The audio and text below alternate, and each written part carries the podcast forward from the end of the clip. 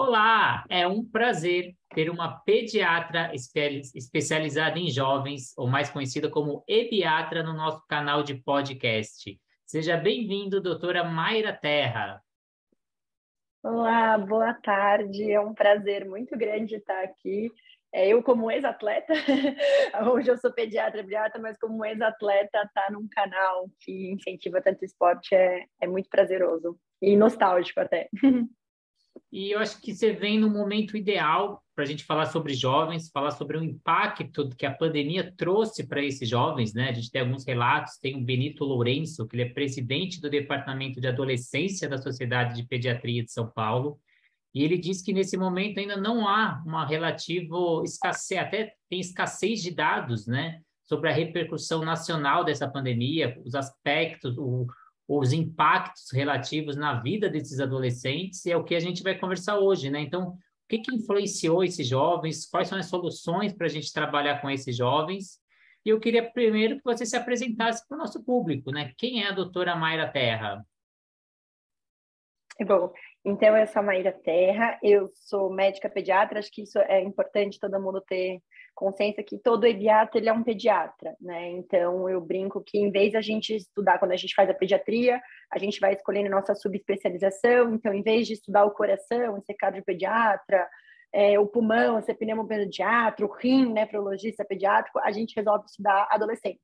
Então, é uma especialidade, sim, que faz parte do departamento é, de pediatria da Sociedade Brasileira, da Sociedade Paulista, né? A gente é, estuda bastante esses jovens e, e, é isso, a gente acha que a pediatria faz todo sentido, principalmente agora, nesse momento que a gente está vivendo, porque o pediatra ele tem um olhar muito maternal, né? Até o Benito Lourenço ele costuma falar que pediatras têm quedinha por mães, e o clínico geral ele é muito diretão. Então a ideia do pediatra é que consiga fazer essa ponte, né? E não fale direto com o adolescente, o adolescente como protagonismo da própria saúde, uh, da atividade física, de todos os aspectos de prevenção e promoção de saúde. Então, acho que a gente faz todo sentido. E a gente acha que a adolescência tem aspectos muito peculiares, como bullying, sexualidade, saúde mental, é, que é interessante ter um especialista com esse olhar. Inclusive, qualquer profissional que resolva se relacionar com jovens. Sim, e comentando já do Benito Lourenço, né, ele tem uma pesquisa em, em, chamada Juventude e a Pandemia do Coronavírus, que é uma iniciativa do Conselho Nacional de Juventude, que ele traz um estudo com 68 mil jovens, e foi no semestre 2021, e nesse estudo comprovaram que 62% dos jovens reclamavam da qualidade do sono, é, 62, é, 66% falavam que não tem um condicionamento físico regular e 72% reclamaram do seu estado emocional. E agora eu quero falar desse jovem aí que vem vindo de 5, 10, 15 anos atrás, não são os mesmos de hoje, ainda mais com esse impacto dessa pandemia. E a gente percebe que esses jovens estão numa velocidade de, de mudanças muito grande, e eu queria que você falasse dessas características desses jovens de atualmente. Uhum é, é, importante que quando a gente olha para os jovens de agora, a gente entenda alguns aspectos que fazem parte de todos os jovens, inclusive a gente, né? A gente, eu brinco que a adolescência resta em nós, então a gente tem que ter muita empatia de olhar que tem aspectos de toda adolescência, como por exemplo, tendência ao grupo, a temporalidade que a gente fala, né? A gente fala que o tempo para eles é um pouco abstrato. A gente fala que tem urgências que são para. Então, o, o, vestido da formatura, que é no final do ano, tem que ser agora, mas a prova de amanhã dá para começar às duas da manhã, né? Então, eles têm uma vivência de temporalidade diferente ele tem, eles têm um processo de separar, questionar os valores dos pais, e isso agora está muito presente, né? Política, culturalmente, economicamente, eles têm questionado bastante, inclusive os valores dos professores, isso faz parte dessa mentalidade, e eu acho que agora, com acesso à informação da internet, isso tem sido mais que confrontado com dados mesmo, então a gente precisa ficar muito atento. Outra coisa que é muito importante a gente saber quando a gente lida com jovens é que o, o cérebro deles ainda não terminou de formar, né? O lobo pré-frontal deles, que é justamente o lobo que faz o nosso controle dos impulsos. Então a gente brinca que o adolescente ele tem um acelerador de Ferrari e um freio de fusca pelo próprio desenvolvimento cerebral que termina só com 24 anos. Então, a gente entender essa impulsividade, e é lógico que nesse mundo agora, que você vai, gira a telinha, isso intensifica ainda mais a impulsividade do adolescente, para a gente contextualizar, né? E o, o, mundo hoje exige da gente muito mais urgente, né? O tempo está meio exprimido, porque a gente pode fazer 500 mil coisas ao mesmo, ao mesmo tempo, e essa impulsividade somado também a essa velocidade da informação, isso aflora ainda mais o que já é uma característica, da gente fala do adolescente normal, né? Isso já faz parte. Então, essa velocidade da informação a gente tem que também lidar, e nosso dinamicismo, né? Porque eles estão muito dinâmicos e muito bem informados. A gente tem que estar atento a essas características. Muito bem. E no dia a dia a gente percebe essa mudança constante nesse jovem de gosto, de desejo, de adesão. Quais dicas você daria para os professores, pais ou responsáveis para auxiliar na manutenção de uma atividade por um período prolongado? Eu acho que é o maior desafio de nós, professores ou os pais, eles entrarem numa atividade com permanecer nessa atividade por um período prolongado, eles ficam pulando de atividade para atividade aí. Uhum.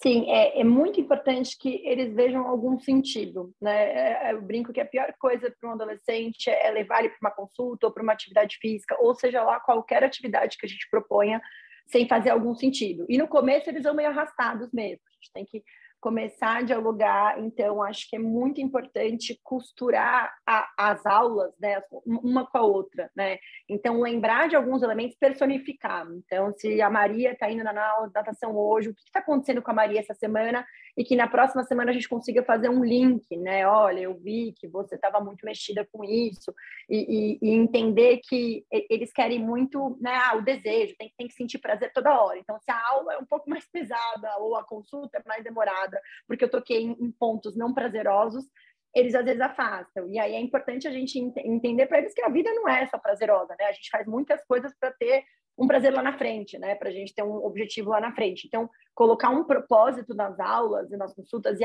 e, e fazer com que eles sintam parte da saúde. Então, eles não estão fazendo pela mãe deles ou porque o médico mandou emagrecer. Eles estão fazendo por eles, né? O que eu falo para eles é, ó, me mandem os exames de vocês, porque se você não souber da sua saúde, se você não entender por que, que eu estou falando de colesterol, não adianta, não adianta o professor falar, não adianta. E isso é muito bonito, porque eles vão se empoderando da saúde. Várias vezes eu recebo, eu falo, eu não quero receber exames da sua mãe, eu quero que você traga, traga os seus exames, eu quero que você vá na sua aula e pergunte para o professor por que, que é importante aprender o nado X ou Y, né? É, esses dias eu recebi de um paciente os exames no WhatsApp, assim, e aí no fim ele me mandou, e agora o exame mais importante, ele me mandou os resultados, que era uma medalha do, do colégio. E aí é muito legal, porque a gente teve um vínculo, a gente falou sobre esporte. Então, falar também sobre os desejos deles, eu acho que na aula é importante. E outra coisa, acho que uma dica para qualquer profissional que queira lidar com adolescente é tentar costurar. Eles estão muito atentos, até pela, pelo que está acontecendo no mundo. Então, deixar eles pautarem um pouco as aulas, né? As aulas ter, ter um, debrief, um debriefing, assim, um quebra-gelo que paute a realidade deles. Então, por exemplo, eu tive um, um, exemplo muito interessante no consultório na época das Olimpíadas.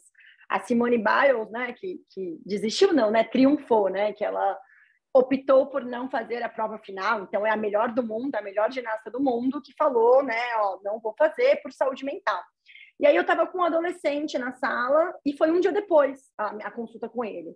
E aí eu falei, putz, vamos, vamos falar sobre saúde mental através desse exemplo. E eu falei, e aí, o que, que você achou, né, da Simone ter desistido, triunfado, de não né, ter se poupado disso? Aí ele pegou, parou, olhou e falou assim, não, ela fez muito bem, né, achou. Aí eu, ah, e, e aí? Aí ele pegou, parou, pensou e falou assim, mas ela demorou, né? Precisou chegar até a fase final. Então, assim, olha o tanto de sofrimento psíquico envolvido para ela reconhecer seu limite, né? Então, aí, a partir disso, a gente começou a falar de como reconhecer os nossos limites, né? Inclusive na atividade física, inclusive, então eu acho que a gente pautar o que está acontecendo no mundo dos atletas, no mundo dos jovens, o que está rolando nos TikToks, é muito importante para a gente poder costurar. E aí, quando a gente costura e ele se sente parte daquilo, eles não estão fazendo aquilo porque o médico mandou, porque a mãe mandou, é um, a gente tem maior chance de sucesso, de aderência e de, e, e de continuidade.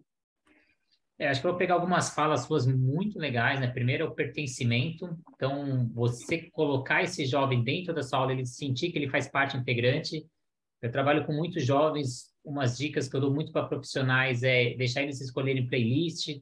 Você está dando uma atividade e eles mudam as regras da atividade no meio da brincadeira, no meio da atividade. Você dá tantas metragens, ah, não pode, não posso fazer isso e isso. Ele muda um pouquinho, então ele gosta de se sentir pertencente ele parece que ele grita por esse pertencimento.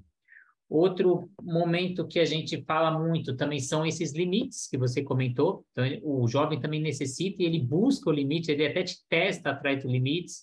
E diferente de criança até 5, 6 anos, você tem que ser muito justo. Porque se você não é justo com uma criança, com um adolescente e é com outro, e você já perde ele. Então, esse senso de justiça tem que ter muito. E falando de limite, quero que você falasse da importância desse limite Ainda mais agora nesse momento, se a gente falar de presença de telas, né? A Organização Mundial da Saúde uhum. recomenda duas horas, porém com a pandemia eles passaram a estudar de forma online, tiveram que acessar mais o mundo online e ficaram mais tempo em suas residências. E também eles, os jovens não gostam de ter esse ócio. Então esse tempo de tela aumentou muito. Então o que, que você sugere? É melhor a gente tentar diminuir esse tempo de tela ou tentar adaptar exercícios, atividades para o mundo digital deles e não comprar essa briga de telas?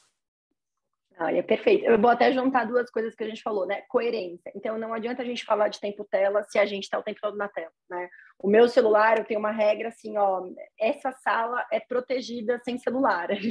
Eu brinco sem celular. Então, não adianta eu ficar com meu celular ou meu WhatsApp apitando durante a consulta. Então, acho que isso é muito coerência. E o que eu vejo muito dos profissionais e dos pais é a gente fala duas horas de tempo tela e a gente fica muito mais que duas horas, né? Então, primeiro ele sente isso. Então, a gente tem que ser muito coerente com o jovem.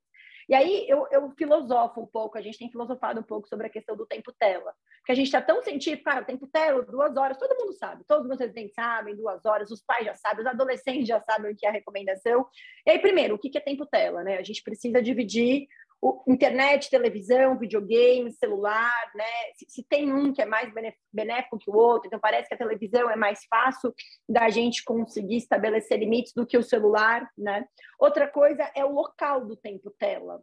Eu me preocupo muito mais com o jovem que fica vendo o celular deitado na cama, ou seja, o ambiente de dormir e de tempo tela e de ócio é o mesmo ambiente, né? A cama de dormir, daí depois tem problema do sono. E, e se ele está sozinho, né? Porque o que a gente fala muito é um tempo tela compartilhado, então um tempo tela na sala. É melhor um adolescente jogar videogame na sala, que é um ambiente coletivo, que dá para depois ver um filme todo mundo junto, é mais fácil mudar a estrutura do que ele sozinho no quarto, que a gente não tem a menor, uh, a gente perde totalmente os limites, né, do que ele está entrando, do que ele não está entrando. Então também a gente fala da, da supervisão, o tempo tela supervisionado. Então talvez duas horas de tempo tela, considerando que a gente está no momento pós-pandemia, vai ser difícil a gente conseguir duas horas, mas talvez negociar. Então, a gente vai ver no ambiente coletivo, é, talvez seja mais filmes do que celular, do que Instagram, TikTok, né? Que, que é, é muito complexo isso próprio Então, a gente tem que falar de diferentes tempos tela, do local, e o tempo tela como ócio a gente tentar desmistificar, tentar desconectar o ócio com o tempo tela, né? Ócio é outra coisa, né? Ócio, então, acho que essas são as discussões. Outras discussões que a gente entrou muito na pandemia, nós pediatras, assim, será mesmo que o adolescente que estava em isolamento social e falava com um vô que morava fora, com os grupos, vários, a gente incentivava, eu incentivei vários a fazer grupos de Zoom com os amigos, e pedia para os pais, deixa eles, né? Esse é um tempo tela não supervisionado, porque é o momento que ele está trocando. Será que isso também a gente coloca nas duas horas? Então, também, quando a gente olha tempo tela, acho que a gente tem que separar também atividade acadêmica, atividade esportiva, atividade com os amigos, cuidado com o ócio, porque o ócio, ó, você não está tendo um ócio não tempo tela, né? Como é que a gente constrói outras formas? Então, eu acho que a gente tem que ter muito cuidado de vez em quando a gente generaliza um pouco. E aí, a gente vai também setorizando para os adolescentes, né? Ó, oh, isso chama atenção. Tem vários estudos já mostram, né? Que quanto maior o tempo tela, maior o risco de depressão. Então, claro, o adolescente fica 10 horas por dia, sozinho, dentro do quarto, que a gente não tem o menor, não sabe o conteúdo que ele está acessando, né? Tem até a Deep Web. Me preocupa muito mais com o adolescente que fica três horas e meia, mas entre essas três horas ele joga um jogo, joga às vezes junto com um pai, um um basquete, né? Um, um, mesmo jogos online, né? Então, acho que é muito sobre isso. E a supervisão, inclusive dos chats, né? Eu converso muito sobre jogos online, que não deixa de ser uma forma de também colocar ele no mundo do esporte, no sentido, e agora? O que você experimentou no jogo? Vamos, vamos na vida real? Vamos, vamos, vamos praticar isso aí? E ficar muito atento a esses esses chats online, né? O que está rolando. Então, acho que a gente se mostrar interessado também nesse tempo tela muda um pouco a perspectiva da gente só ficar repetindo para eles: ah, precisamos diminuir o tempo tela. Precisa, mas por quê? Qual? Como? Onde? Acho que a gente tem que. E aí personalizar, né? Porque cada adolescente tem um que está no TikTok, tem outro que está no videogame. Então, a gente conseguir também personalizar um pouco esse tempo tela que a gente fica repetindo. É, acho que é uma dica muito interessante, né? Que às vezes a gente tenta combater, mas às vezes esse, essa tecnologia pode ser a nosso favor, né? Eu utilizo muito nas minhas aulas para mostrar vídeos, para fazer eles buscarem é, personalidades no, no YouTube, trazer nadadores, provas. Então muito é interessante bom. trazer essa tecnologia para dentro da piscina, ou os pais também conversarem, né? Entregar coisa também para entrar nesse mundo deles. Então, usando um pouco dessa sua fala de depressão, de ansiedade, tem um estudo que a Unicef e a Gallup fez em 2021 e mostrou que um em cada cinco adolescentes de 15 a 24 anos, que é um número de 19%, se diziam estar deprimido ou com pouco interesse em fazer alguma coisa. E, em média, 36% desses jovens relatavam que se sentem um pouco preocupados, nervosos, ansiosos, e ao mesmo tempo que eles têm essa ansiedade, eles têm esse, essa necessidade de ter independência, de ter autonomia, de serem ouvidos.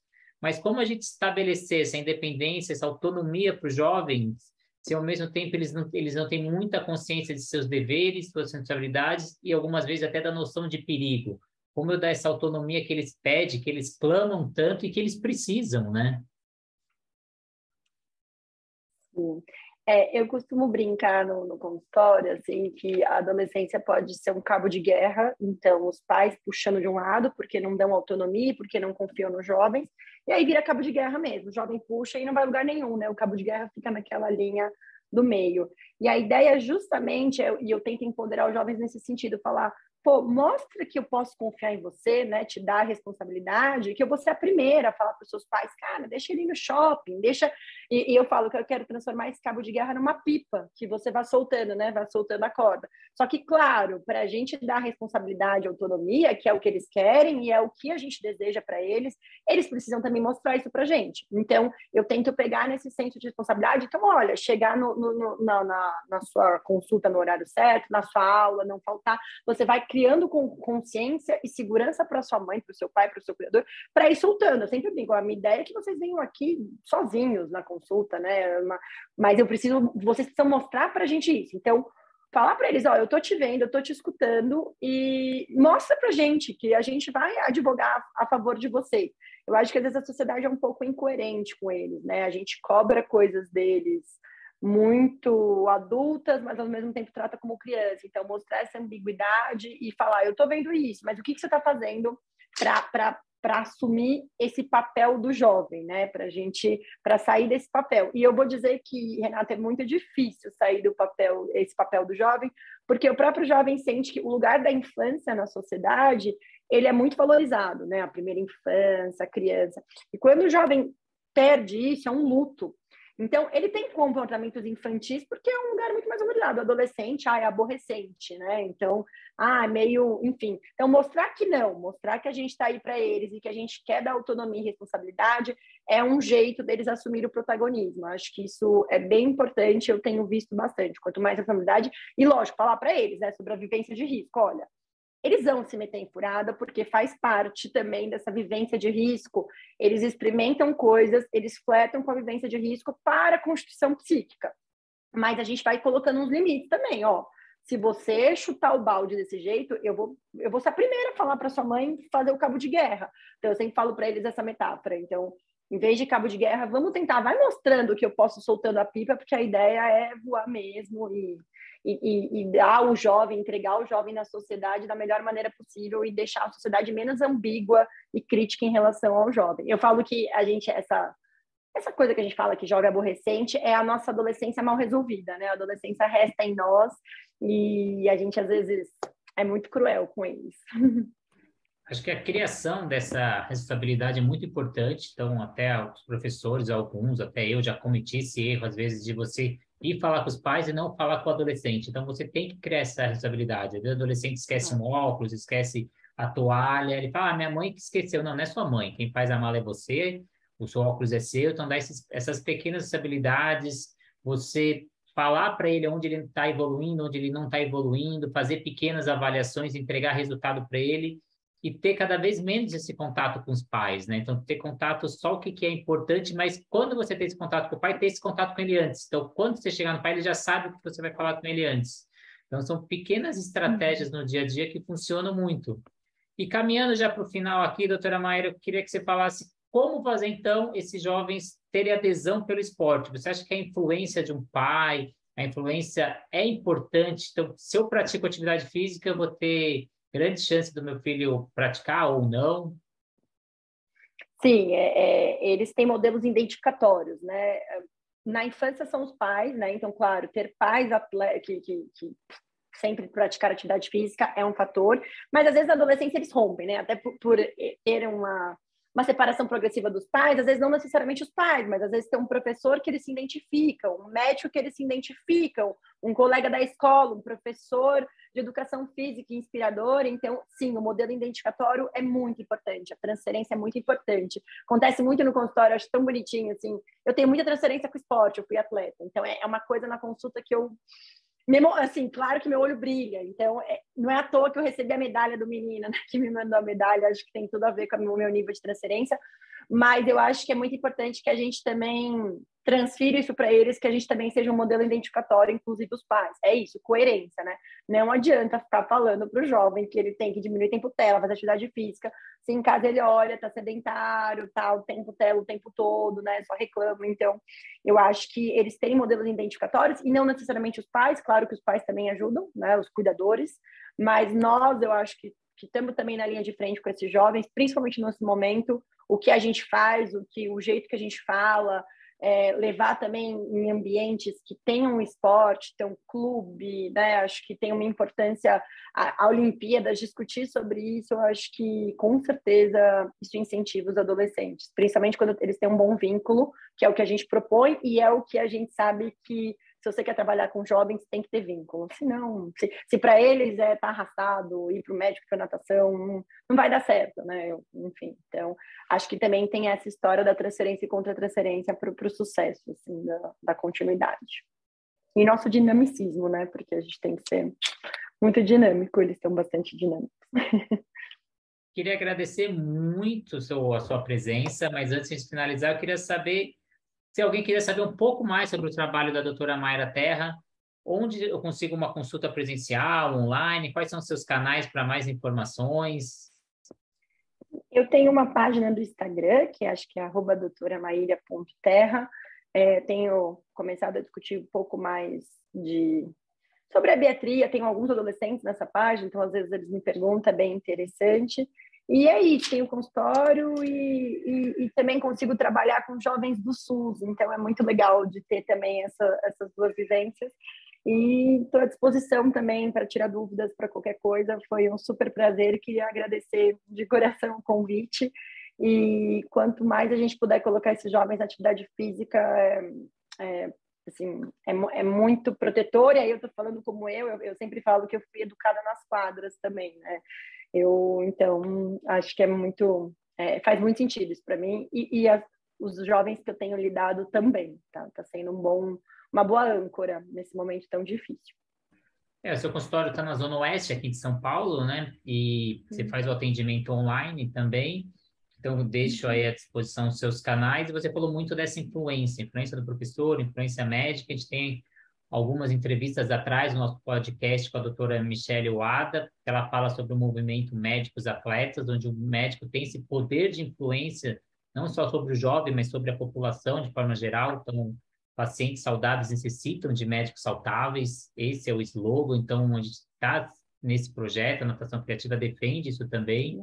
E a gente incentivando a população à prática da atividade física. 47% da população é sedentária e já foi provado pelos estudos que a gente vive nesse momento ainda de pandemia e quem é ativo, pratica atividade física mais de 150 minutos, segundo a Organização Mundial da Saúde, tem 34% de chance menor de pegar Covid e se pegar serão com é, serão menores os sintomas, então sintomas mais leves. Uhum. Então a importância da gente uhum. praticar atividade física, a gente defende muito isso. Muito obrigado, doutora Mayra, e já fico aqui à disposição para uhum. outras entrevistas. Muito obrigada pelo convite mais uma vez.